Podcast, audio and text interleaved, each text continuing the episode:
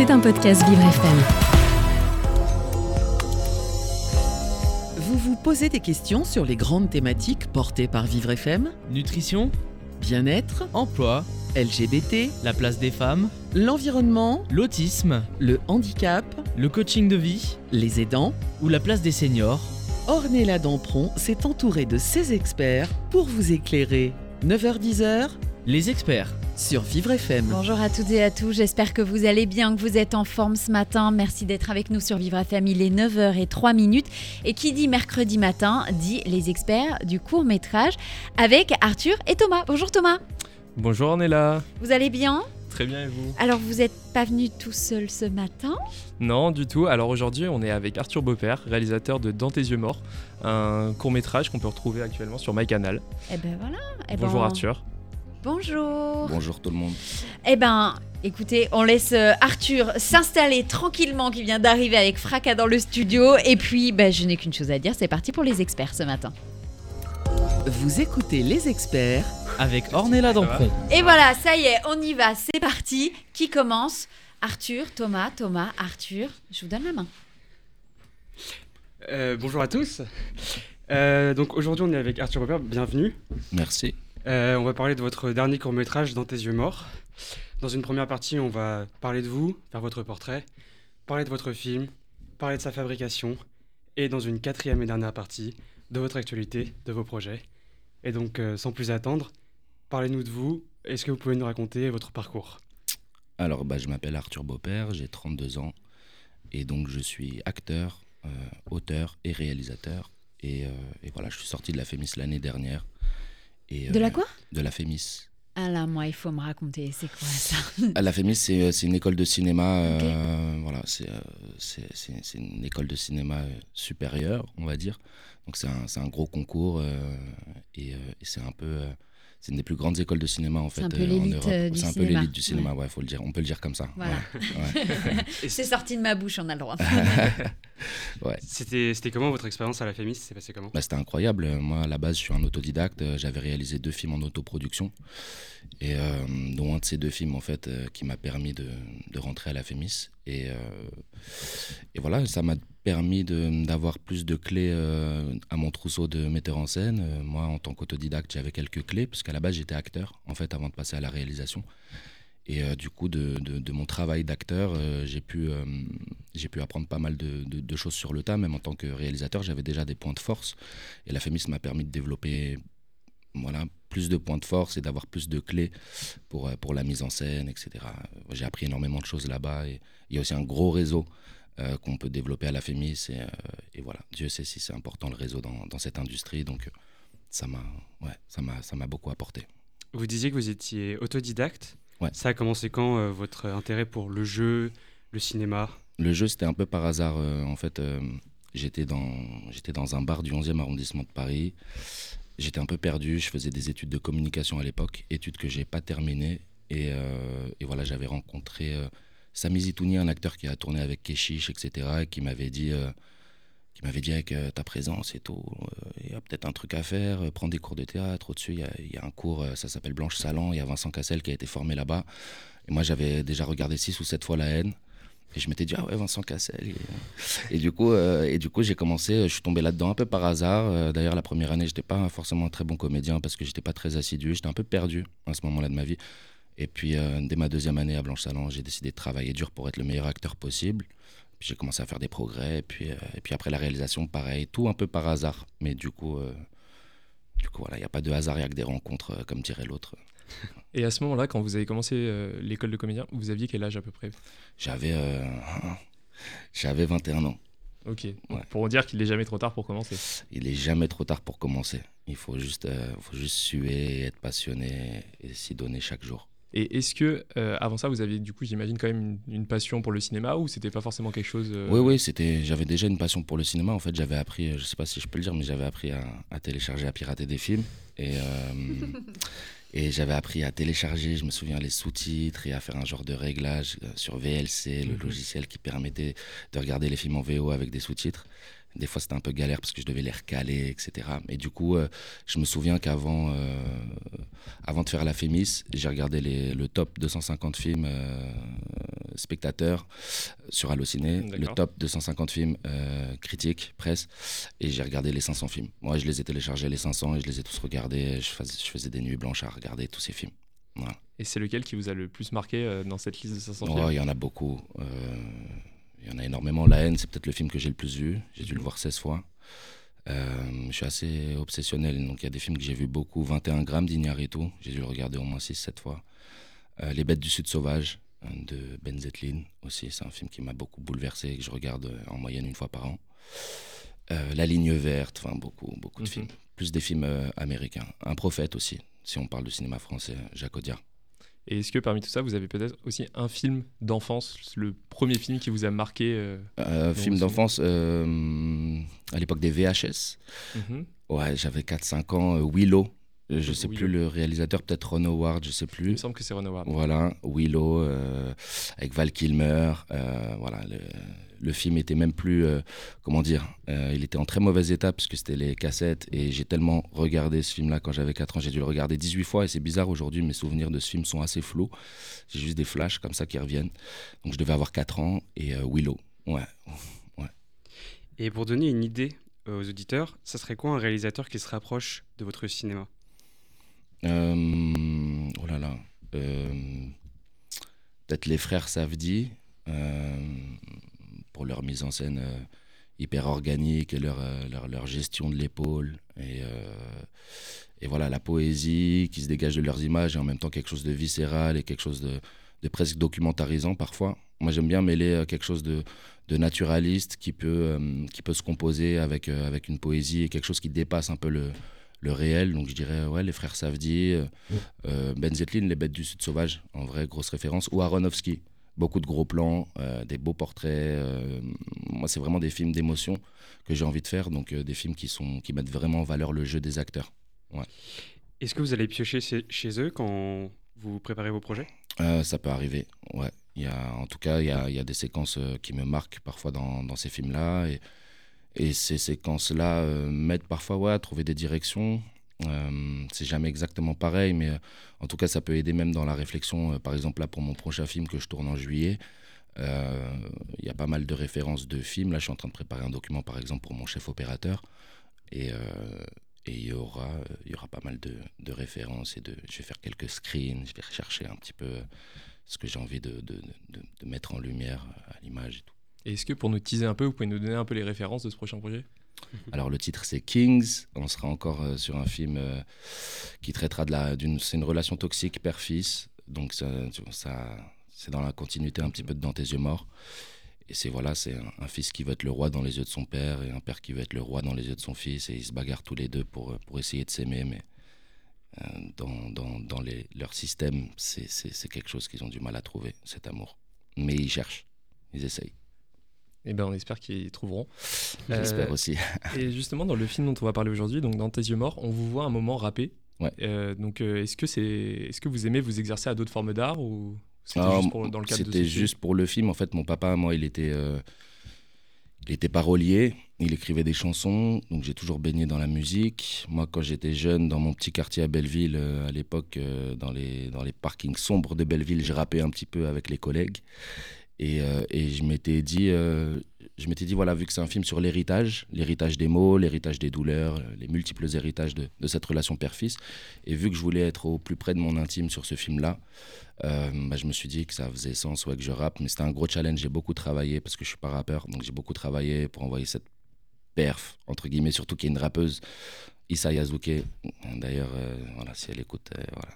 Big up Issa, qui est, qui est très slam dans le film. Ouais, qui est très talentueuse et, et du coup ça me mettait un petit peu la pression, euh, moi étant acteur et pas du tout rappeur, ça me mettait un peu la pression de d'arriver. Mais finalement on se complète bien, elle a quelque chose de... C'est un samouraï dans le film et moi j'ai un personnage un peu plus euh, gainsbourgien.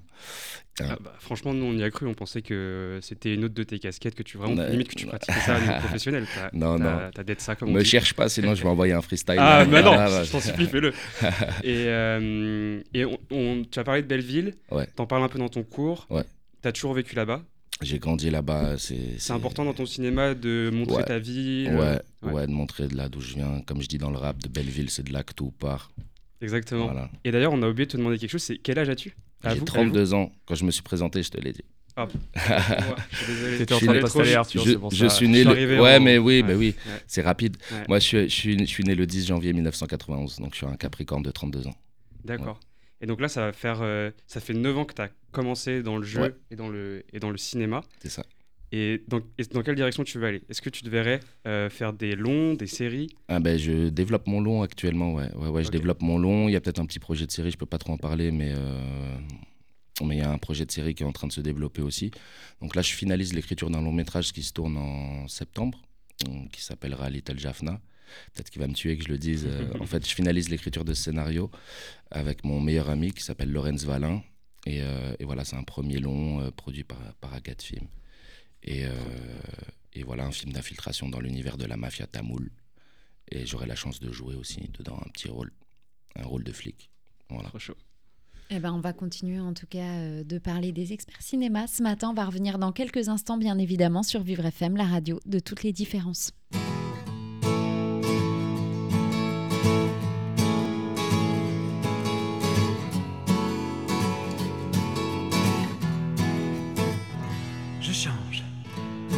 Voisin d'en face, de chat de gouttière, de marchand de glace et de rire d'écolière. Je change de cage d'escalier, d'ascenseur en panne, d'antenne de télé et d'excuses qui dédouanent. Je change du chien qui aboie, de langue de vipère comment ça va? Et d'amour solitaire.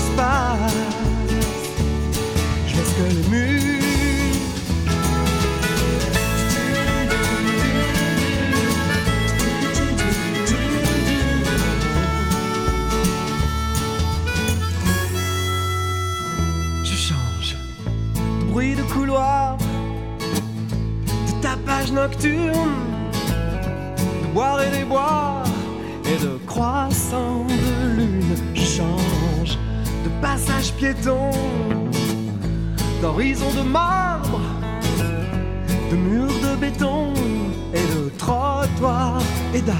Je change pour donner le change, pour faire comme si. Vu que la vie nous change, mais qu'on change pas de vie.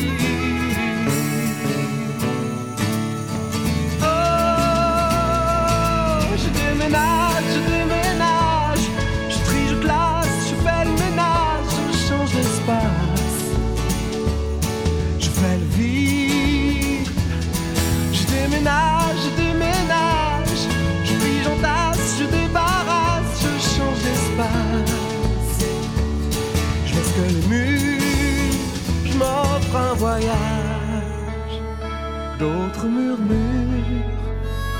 un autre ciel, d'autres nuages.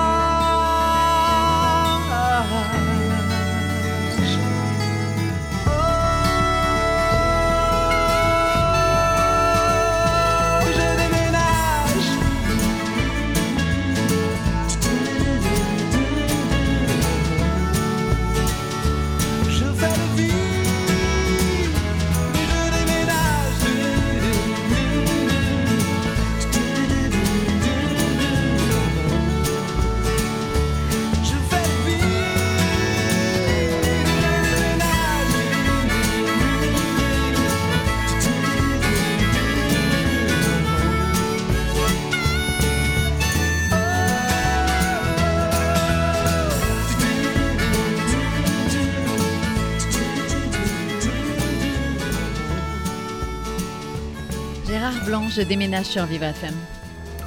Vous écoutez Les Experts avec Ornella Dampron. Et on continue ce matin, c'est les experts, c'est la deuxième partie. On est dans les experts cinéma, bien évidemment, du court métrage. On est mercredi et je suis en compagnie de mes deux experts, Thomas et Arthur, et vous êtes avec votre invité Arthur Beaupère. Tout à fait. En première partie, on a essayé de dresser votre portrait, de parler de votre parcours. Et maintenant, on aimerait parler de votre dernier court métrage, Dans tes yeux morts. Alors, sans plus attendre, euh, est-ce que vous pouvez nous raconter, autant que vous voulez, l'histoire de ce film? Euh, alors, l'histoire de ce film, euh, c'est. alors, déjà, peut-être reparler un peu de l'écriture. Moi, j'ai perdu mon, j'ai perdu mon, papa, du coup, en, mars 2020. Et, j'avais besoin, en rentrant à la Fémis, en fait, je m'étais dit, bon, ok, je vais avoir des, beaux moyens pour faire un, film, euh, un, beau film. Euh, en gros, les moyens que me donnait la Fémis, c'est des moyens que j'avais jamais eu avant en autoproduction. Et je m'étais dit, ok, va falloir que, que je gisse mon propos euh, le plus haut possible et que j'essaie de faire vraiment le meilleur film possible. Et pour ça, je me suis dit que il fallait aller chercher quelque chose de, très intime et de très personnel. Parce que je crois que plus un film est intime, plus il est aussi universel. Et je voulais aller chercher cette universalité-là. Et du coup, euh, du coup, voilà le sujet du deuil euh, d'un fils qui, qui a pour seul héritage une statuette euh, déglinguée, qui était vraiment la statuette de mon père d'ailleurs, et qui, euh, qui va vouloir briller dans les yeux de son père, mort. Il n'a jamais brillé du vivant de son père dans les yeux de son papa. Et du coup, forcément, après sa mort, c'est, encore plus difficile, disons. Et, et, avec cette statuette-là, cet objet, ce petit fétiche, il va chercher un peu une connexion euh, vers l'au-delà, vers lui, vers et en rappant, du coup, c'est pareil. C'est quand il rappe, euh, c'est comme ça qu'il arrive à se connecter à son papa. Et euh, et voilà, il va, il va essayer de, il va essayer de, briller dans cette soirée et, et de, de faire briller, c'est bizarre un peu, mais de faire briller la, la mort de son père. Quelque chose comme ça. C'est beau. Et le film il s'ouvre sur une scène où euh, le personnage il fait une manicure et il se lame. Il y a un jeu avec euh, euh, l'i- euh, l'identité, euh, l'apparence. Ouais. Alors ouais, moi je sais que dans la vie, euh, j'aime bien parfois mettre du vernis. Là, j'en ai pas mis ce matin, j'aurais peut-être dû pour me, pour me présenter à vous. Mais, euh, mais non, mais dans la vie, j'aime bien mettre du vernis et j'ai- j'aimais bien l'idée dans ce film de déconstruire un peu le genre sans que ce soit forcément le sujet du film. C'est-à-dire que là, euh, même j'aime le fait que la sexualité du, du- personnage de Joe ne soit même pas questionnée. Il pourrait être euh, homo, hétéro, bi. C'est pas le sujet. Et, et derrière, je trouvais qu'il y avait un contraste intéressant entre, entre ce vernis pailleté euh, des ongles de, du personnage et, euh, et la chico en or aussi, la grills, du coup, qui contraste et qui crée. c'est un bad boy, mais en même temps, il a quelque chose de, très, de très doux et de très délicat. C'est un peu l'expression de sa vulnérabilité sur, sur sa peau. Voilà. Et justement, euh, votre personnage aussi, dans le film, porte beaucoup de bijoux, du maquillage, etc. Et euh, j'ai pas pu m'empêcher de me demander, est-ce que, euh, avec tout cet accoutrement, il cherche à se cacher ou justement à se révéler? Est-ce que c'est. C'est un mélange des deux, mais il cherche surtout à se cacher, c'est-à-dire que plus il attire l'attention et plus il braque les projecteurs sur son accoutrement, plus ça lui permet de, de cacher ce qu'il y a, ce qu'il y a, ce qu'il y a à l'intérieur. En fait, c'est vraiment sa carapace et sa protection. Et, et, euh, et voilà, et d'ailleurs, c'est pour ça qu'il y a aussi une évolution dans le maquillage euh, au cours du film et qu'à la fin, en fait, il est, euh, bah, il est tout foutraque, il a même plus son maquillage, il brille plus du tout dans la séquence de l'épicerie à la fin. A, il y a- le masque tombe. Et, et l'idée, ouais, c'était ça, c'était, de mettre en avant un personnage qui, qui se cache, parce que moi, je sais que dans le deuil de mon père, etc., je suis quelqu'un qui montre très peu mes émotions, même à mes amis, à ma famille, etc., et, euh, et que je me cache beaucoup derrière, euh, bah, même là, vous voyez ma dégaine, je me, je me cache beaucoup. Et là, l'idée, c'était de, de faire un trajet où, euh, où le personnage accède à sa vulnérabilité, finalement, et se cache de moins en moins. Et voilà, se laisse être... l'être sensible qui, qui voilà qu'il est au fond mais qui ne montre pas. Et pourquoi il se montre face à cet épicier à la fin? Un, Enfin, presque un inconnu. Alors bah, c'était l'épicier de son papa et du coup euh, ça permet euh, alors il arrive au bout de son trajet de nuit, c'est-à-dire que il a, il, a, il, a eu cette, altercation dans la fête, il a fait son rap, il, s'est alcoolisé, il a eu tout un, tout un parcours, tout un trajet dans cette nuit qui lui permet à cet endroit-là du film, notamment avec un homme que son père a connu, Euh, Il y a tout un trajet qui lui permet à ce moment-là de- de s'ouvrir. Même au début du film, il passe devant l'épicerie, mais il rentre pas. Donc typiquement, c'est symboliquement, c'est un peu le moment où il n'est pas du tout encore prêt à, livrer sa, sensibilité, son, son- sensible. Et à la fin, euh, voilà, avec tout, ce parcours, euh, c'est un peu un récit initiatique finalement, euh, j'ai l'impression, le film. Enfin, il y a un parcours un peu initiatique qui lui permet à la fin de, de se livrer. Ouais. Et donc, comme vous l'avez dit, c'est quelque chose d'assez personnel que vous racontez dans ce film. Euh, vous parlez du deuil, principalement. Est-ce que euh, vous avez eu des inspirations précises sur ce film euh, Peut-être un corpus de films qui, qui vous a aidé à, à concrétiser ce que vous vouliez dire? Hmm. Pas vraiment. Peut-être, j'avais en référence à un moment, quand on parlait avec le chef opérateur du film, Luc Cachonnet, la référence de 21 grammes de Iñárritu. En fait, j'ai- j'aimais euh, la, poésie dans, l'obscur. Voilà. Je, voulais que dans ce film-là, on, traite de qu'il y ait quelque chose de brutal, euh, qu'il y ait quelque chose de cru, euh, mais qu'on arrive à injecter aussi de la poésie et de la lumière. Donc il y a, ouais, je dirais que 20 ouais, dans 21 grammes, il y a peu de lumière en fait. Non, j'ai pas de, pas de vraiment de référent. En fait, non. D'accord.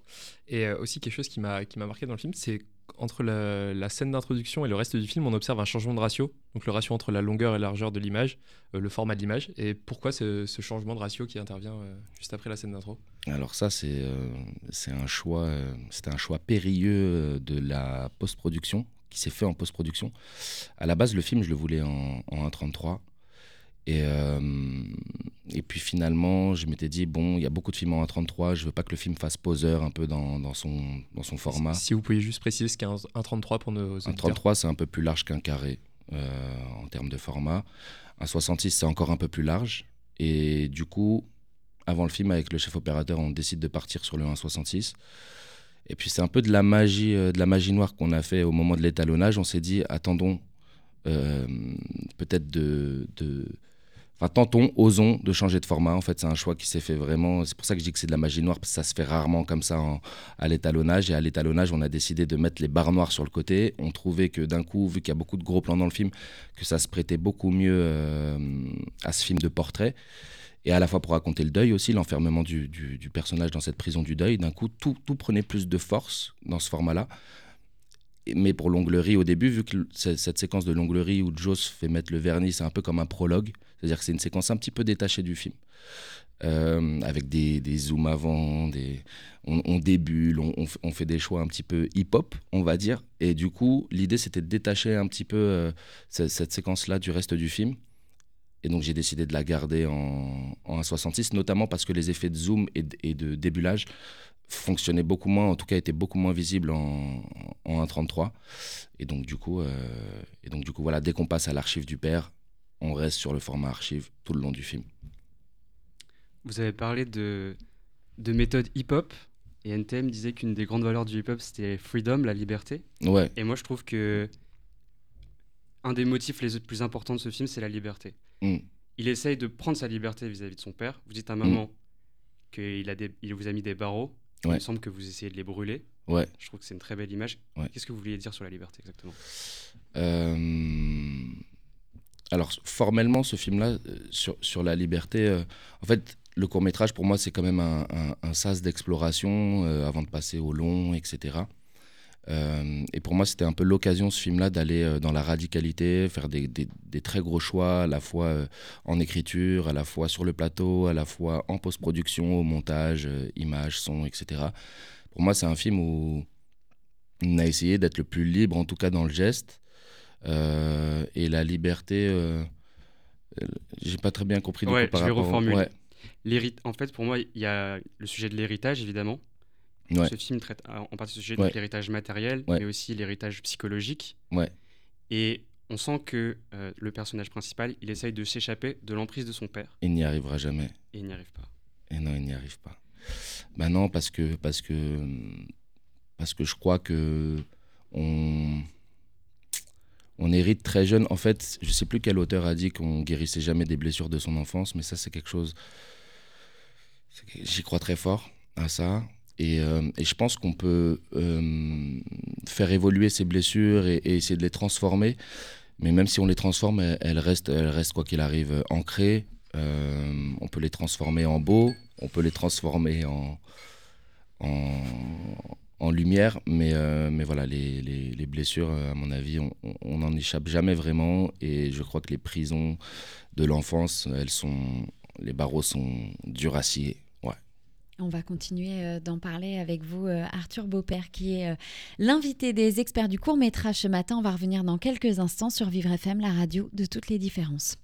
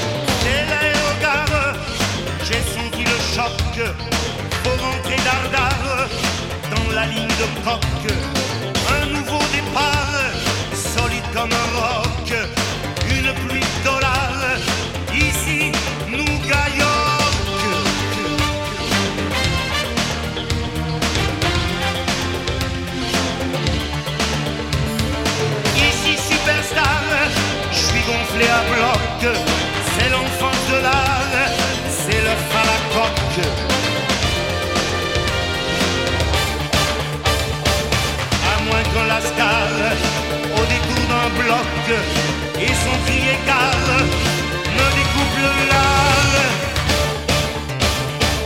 Façon jambon du rock.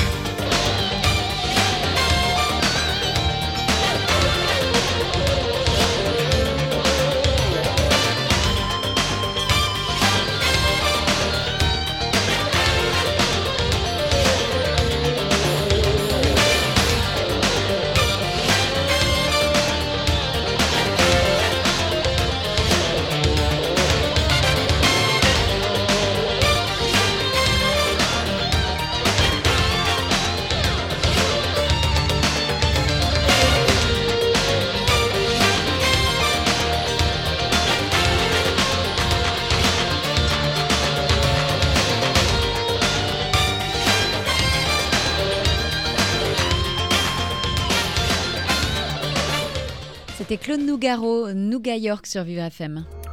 Vous écoutez les experts Avec Ornella Dampron. Et on continue ce matin sur Vivre FM, il est 9h32 minutes. Merci d'être avec nous. C'est les experts du court-métrage cinéma avec mes deux experts, Arthur et Thomas. Vous avez euh, ce matin euh, votre invité Arthur Beaupère. Moi, j'aurais juste une petite question à vous poser. Est-ce que ce court-métrage, il vous a soigné? Euh, je l'ai pensé à un moment euh, que ce court métrage pouvait m'aider à, à penser un peu euh, des, des plaies. Et finalement, pas vraiment. Non. Non, non, pas vraiment.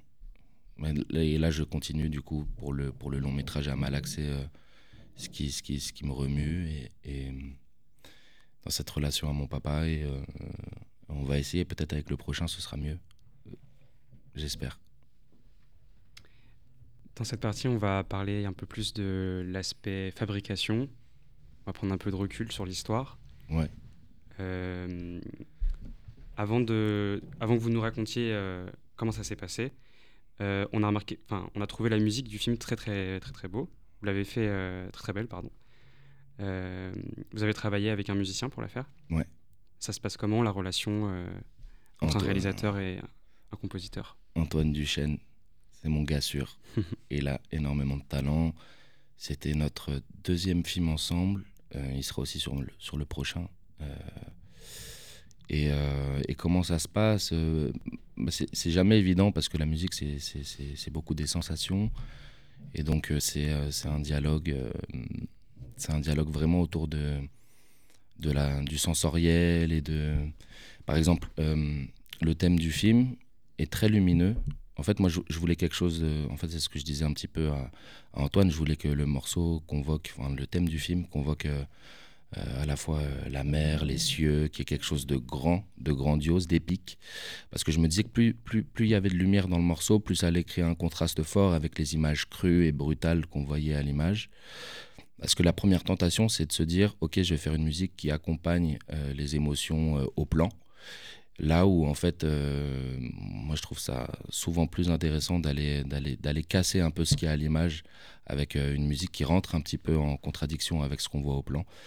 Et donc, euh, et c'était pas prévu qu'il y ait autant de musique dans le film. On, est sur un film de 23 minutes 27. Il y a en tout, si on compte le rap, il y a en tout à peu près 20 minutes, de, 20 minutes de musique dans le film, ce qui est énorme. Souvent, la musique est utilisée un peu comme une béquille pour, voilà, quand il y, a des- quand il y a des scènes qui sont un petit peu handicapées.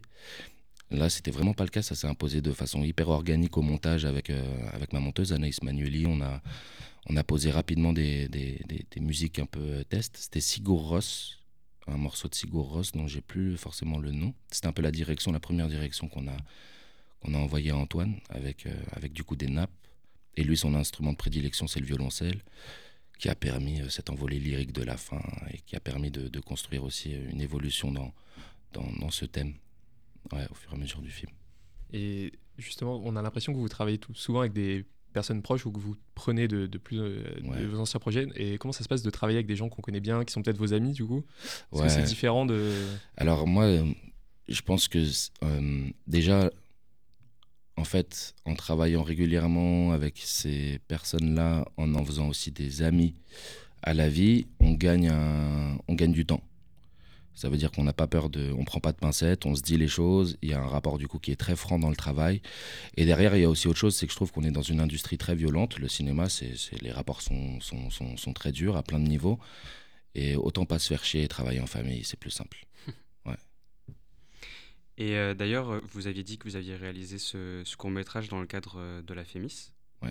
Et vous avez pu bénéficier euh, bah, de moyens beaucoup plus importants qu'en autoproduction. Ouais, Est-ce que vous pouvez nous dire euh, à quoi ça correspond euh, en termes de... C'est quoi la valeur d'un court-métrage de 23 minutes aussi Euh, alors, je sais pas si je peux vraiment rentrer dans les chiffres, mais euh, je dirais que l'économie du film, si. Euh, j'ai pas envie de dire trop de bêtises, mais j'ai l'impression que si on payait tout le matériel, si on payait toutes les équipes, si, euh, si toutes les choses qu'on avait sur le plateau, on avait dû payer pour les avoir, je pense que l'économie du film, elle est autour de peut-être 60 000 euros, 80.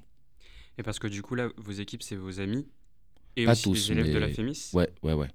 On avait un peu, euh, pas la contrainte, mais euh, en tout cas, on devait travailler un petit peu aussi avec des, des gens de la famille sur certains postes, euh, notamment la script euh, et le chef opérateur. C'était un peu imposé que ça devait être des gens de la FEMIS, mais la FEMIS forme très bien les techniciens, donc c'était à l'avantage du film.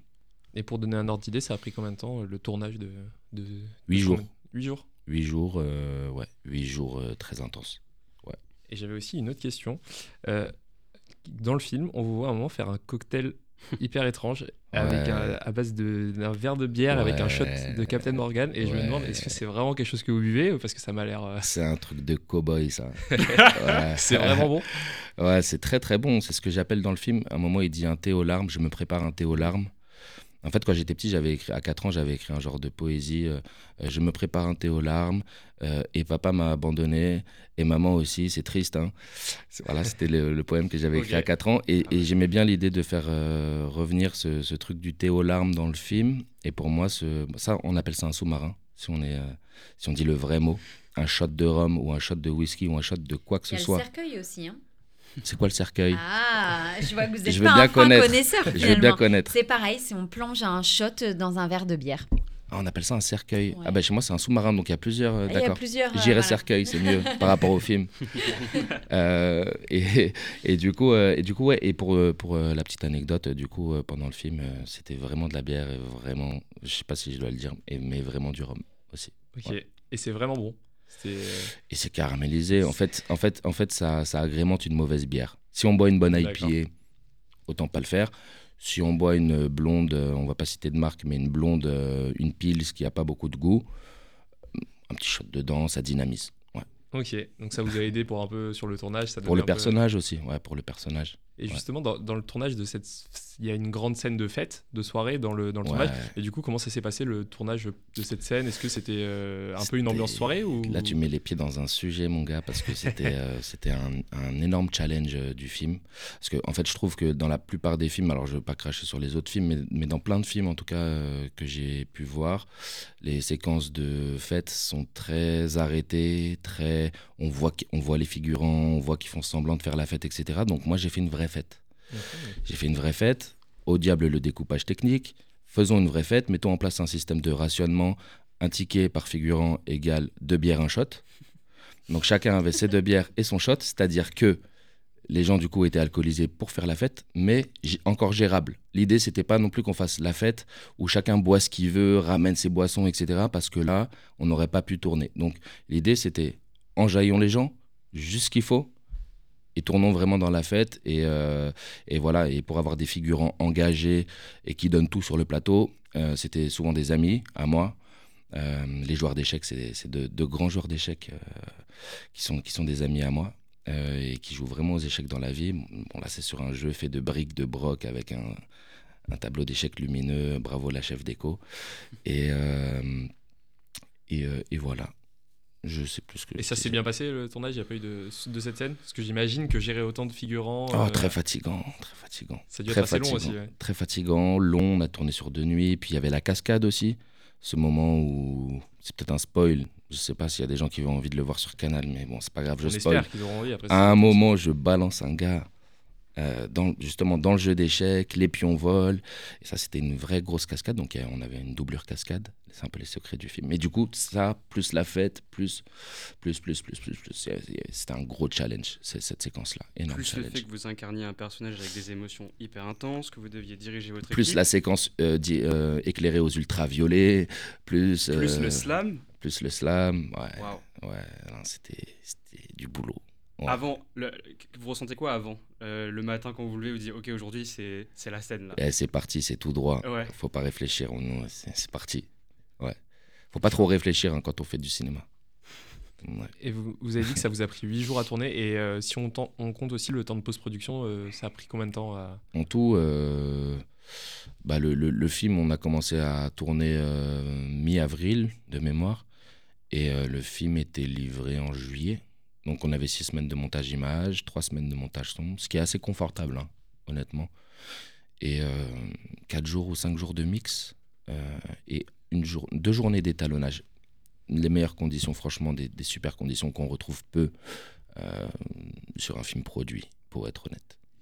Arthur Beaupère, vous êtes l'invité des experts euh, du court métrage ce matin. On va continuer peut-être après de parler euh, des projets futurs. Ça, c'est important aussi. On va revenir dans quelques instants sur Vivre FM, la radio de toutes les différences.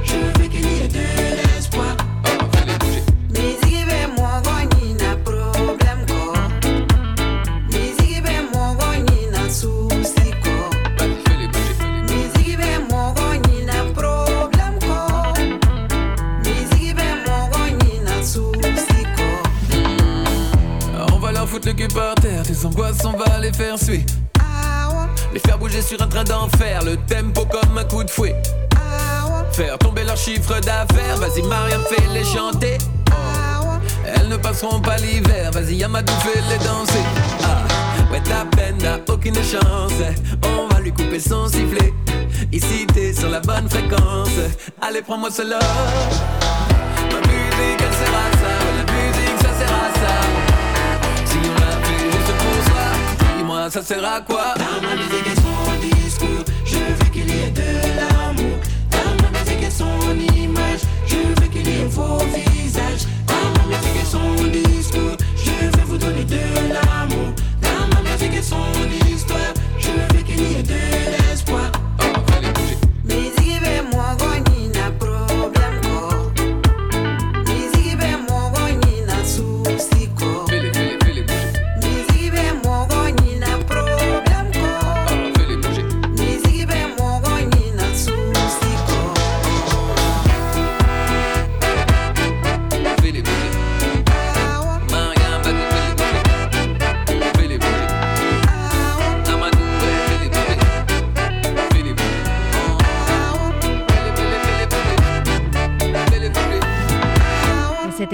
C'était Taïro, fais-les bouger sur Vivre FM. Vous écoutez les experts Avec Ornella Dampron. Et on continue ce matin, on est mercredi, merci d'être avec nous sur Vivre FM. Qui dit mercredi dit les experts du court métrage avec Arthur et Thomas. Et ce matin, vous êtes venus accompagnés d'Arthur Beaupère. Tout à fait. Et on a parlé de vous, on a parlé de votre film, on a parlé de sa fabrication. Et maintenant, on aimerait parler de votre actualité, de vos projets, de la direction dans laquelle vous voulez aller, vous voulez aller artistiquement.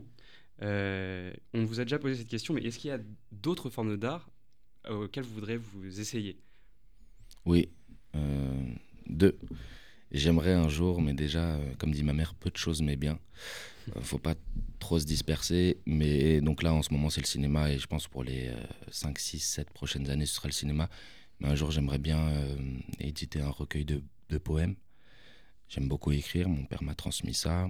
Un poème ou roman. J'ai, voilà, des poèmes ou un roman, je sais pas trop encore. Et, euh, et la sculpture. Je me vois bien en, en vieil ermite qui sort pas de chez lui à 75 ans en train de sculpter. Et Une refaire des de- statues de Gainsbourg. Exactement. Ah, On avait la même, bien joué. Vous êtes vifs, les gars. Ouais. Vous êtes vifs. Et euh, Euh, du coup, ouais. 7 ans, les 7 prochaines années, le plan, c'est cinéma. cinéma, cinéma, cinéma, cinéma. cinéma. Qu'est-ce qu'on peut te souhaiter dans le cinéma? Euh, plein de projets, euh, plein de projets singuliers, plein de projets uniques, plein de projets euh, personnels. Et est-ce que vous comptez, du coup, euh, vous, vous nous avez dit continuer dans, le, dans, le, dans le, être comédien encore et réalisateur. Qu'est-ce qui vous attire le plus euh, Est-ce que vous voulez continuer à faire vraiment les deux, réaliser et jouer dedans, ou peut-être euh, vous vous concentrer sur un, un des deux? Euh, bah, pour la réalisation, pour le moment, je ne conçois pas euh, euh, les films que je vais réaliser sans que je joue dedans. Euh, Peut-être des frustrations d'acteur. J'ai fini second choix sur pas mal de longs métrages en tant qu'acteur et c'est ce qui a créé chez moi l'appétit de OK, je vais jouer dans mes films. Euh, je vais arrêter d'attendre qu'on me- donne ma chance. Je vais arrêter de vivre à travers le, désir d'une industrie. Je vais créer mon propre désir et je vais y aller. Et non, moi j'adore écrire. J'adore écrire, j'adore jouer, j'adore mettre en scène. J'aime tout ça. Donc ce que je me souhaite sur les sept prochaines années, c'est de faire tout ça. de continuer Ouais, tout. Tout niquer. Et est-ce que justement il y aurait peut-être un film où- que vous, qui existe déjà que vous aurez aimé avoir réalisé ou peut-être un personnage que vous aurez aimé incarner euh, dans, dans le- la grande histoire du cinéma? Euh, j'aurais adoré jouer Rocky. Euh, et j'aurais, j'aurais adoré écrire aussi Rocky. Donc, D'où euh, votre prochain court métrage qui long métrage du coup. long métrage. Ouais, excusez-moi, ouais, qui va ouais. parler de Bah, ce sera dans l'univers du MMA et du combat en cage et ce sera le, le parcours d'un, père qui essaie euh, d'élever son fils du mieux qu'il peut malgré toutes les blessures qui sont les siennes et qu'on lui a transmises très jeune. Il essaie de pas reproduire avec son fils mais il y a des, y a des, des comportements euh, qu'il ne maîtrise pas forcément. Voilà. Il y aura de la violence, il y aura de la poésie, euh, ça parlera aussi un petit peu de la masculinité, euh, la masculinité on va dire toxique et les privations de vulnérabilité euh, très jeunes qui concernent un petit peu les hommes. Alors les femmes ont, ont- ont vraiment leurs soucis avec le patriarcat, hum, des soucis bien plus grands que nous les hommes. Euh, mais on a, on a quelques soucis aussi et c'est intéressant de, de les mettre en lumière aussi, je trouve. Et donc euh, cette éducation des enfants serait plus sur un Rocky 4. Ce serait. euh, partir du ce- 3 ou du y 4, aurait- il y a un ouais, y aurait- et- il y aurait- ce serait un genre de Rocky. Je dirais que c'est, ce serait entre Les Bêtes du Sud Sauvage, euh, The Wrestler, Rocky et, et Raging Bull. Voilà. Ça fait beaucoup de films, beaucoup de rêves, mais on va, on, va, on va resserrer tout ça à l'écriture. Ouais. Vous allez jouer dans ce long métrage? Ah, bien sûr. Voilà, là, tu vois, je fais 90 kilos, là, tu me vois aujourd'hui. T'inquiète pas. Dans le temps de bien le développer, ce sera dans, peut-être dans 3-4 ans, idéalement, Mm. euh, qu'on tournera ce long. Et ouais, je ferai, je pense, 105-110 kilos de muscles et j'aurai les oreilles en chou. Vous allez faire de la boxe pour vous préparer? Ouais, MMA, lutte. On va, on va manger, on va grappler, on va, on va manger du sol, on va se battre debout, on va se battre, on va se battre. Et à vos côtés, vous rêvez de qui? Si vous pouviez avoir n'importe quel acteur, français ou même international, n'importe quel chef-op, euh, laissez-vous rêver, dites-nous. Euh, Et peut-être qu'il vous entendra d'ailleurs. Denzel, Denzel Washington, s'il te plaît. Denzel, si tu nous écoutes, Denzel, si tu nous écoutes, non, Denzel Washington, Benicio del Toro, Sean Penn, De Niro, Al Pacino, il y en a beaucoup, il y en a beaucoup. Euh, Tom Hardy, ouais, Tom Hardy, c'est c'est costaud. Ouais, beaucoup d'acteurs que j'admire, beaucoup. et un lieu, un décor. Un décor, Belleville, Belleville Zoo, Gataga, à la maison, ouais. Ah, vous, vous comptez continuer à vous faire vos films euh, dans ce quartier-là? Ouais, mais- même si là récemment j'ai fait un petit tour à Marseille pour euh, présenter euh, Dans tes yeux morts en festival. Euh, il avait été sélectionné à Marseille, euh, au Musique et Cinéma Marseille, et du coup j'ai fait la rencontre de cette ville dont je suis tombé amoureux et je trouve qu'elle peut se prêter très bien aussi à ce long métrage.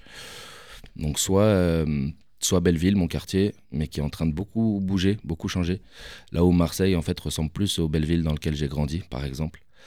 Euh, moins gentrifié, euh, même si ça se gentrifie aussi, mais, mais, mais en tout cas c'est moins palpable. Et euh, donc je sais pas, en, en tout cas je veux que le film soit très urbain et très poétique. Et à Marseille il y a cette poésie et- il y a cet urbain aussi. Ouais, c'est la street. On parle beaucoup de votre prochain long, mais il y a un cours qui arrive Ouais. entre-temps. Vous l'aviez dit, Kings. Ouais.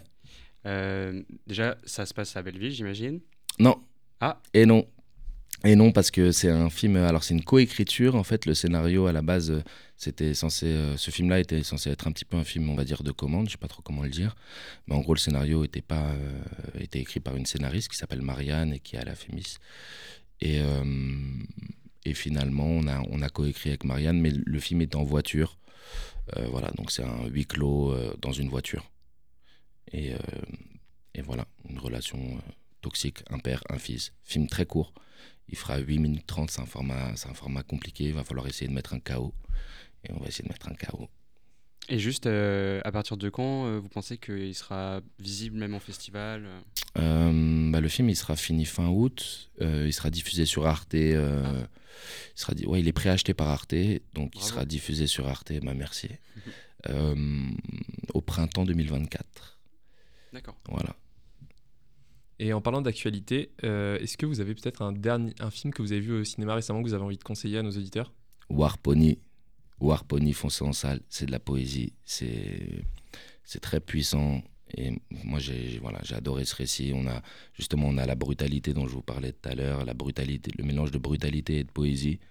Pour moi, c'est c'est ce qui me fait, c'est ce qui me fait vib- vibrer dans une salle et et le, et le sujet du film est War Pony, ouais, foncez War Pony. Et c'est et c'est quoi justement le sujet du film? Oh là là, c'est compliqué à, à résumer, mais, euh, mais en gros, c'est c'est des Indiens qui vivent dans une réserve et qui se démerdent euh, comme ils peuvent pour survivre. Et euh, voilà, après, si, je rentre plus dans le détail, je vais spoiler. Mais c'est un, c'est un, c'est un gros récit initiatique. Ouais. Et on invite à aller voir en salle, je l'ai vu aussi, c'était vraiment pas mal.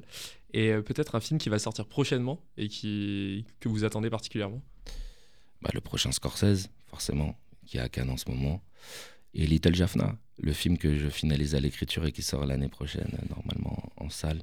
Film d'infiltration dans l'univers de la mafia tamoule. Franchement, en France, je pense qu'on n'a pas encore vu ça. Et euh, je dis pas ça parce que je, je, je l'écris et je joue dedans, mais quand même, là, Laurence Valin, il y a, y, a, y a un gros auteur qui arrive. Et, et je pense que ça va, ça va surprendre beaucoup de gens. Et ce film, devrait, on devrait pouvoir le voir quand, vous pensez euh, 2024, je sais 2024. pas exactement quand, mais 2024. Donc 2024, on verra votre cours. Ouais. Normalement, le long métrage, ça va être une grosse année. Ouais, ouais, ouais, ouais. ouais On ouais. a hâte de voir ça. hein. Ouais, on a hâte aussi.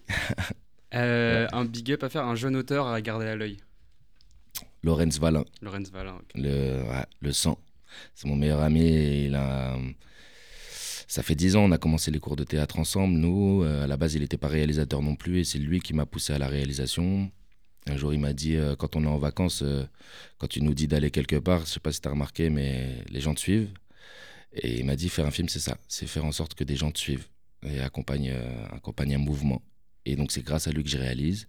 Il a fait aussi la résidence à la Fémis. Et, euh, et pareil, il joue dans ses films. Parce que vu qu'il est à moule d'origine, il avait que des rôles de vendeur de roses ou de, euh, de réceptionniste d'hôtel. Et euh, il a dit fuck, je vais, jouer dans mes films. Et du, coup, et du coup, il a un univers archi singulier, archi spectaculaire. Et vraiment, c'est l'auteur à suivre, je vous le dis. Et on peut peut-être déjà retrouver ses précédents projets Il a déjà réalisé, j'imagine Ouais, des- il y a Little Jaffna, du, du coup, c'est le même titre. euh, je sais pas s'il est encore sur Canal. Je crois qu'il y a, peut-être moyen de le voir. Et L'Homme Loyal, il est sur euh, The Loyal Man, son deuxième cours. Il est sur euh, Prime Video en ce moment, je crois, il me semble. Et, euh, et voilà. Où est-ce qu'on peut retrouver votre court-métrage? My Canal, Bah voilà. My Canal, Canal Plus. Et où est-ce qu'on peut vous suivre? Instagram, Arthurito, tiré du bas, beau-père. Et, euh, et allez streamer fort sur Canal, la famille. Merci. Merci à vous d'avoir été Merci, avec nous en tout cas ce matin. Et puis merci à Arthur et Thomas, nos experts du court-métrage. C'était un podcast Vivre FM. Si vous avez apprécié ce programme, n'hésitez pas à vous abonner.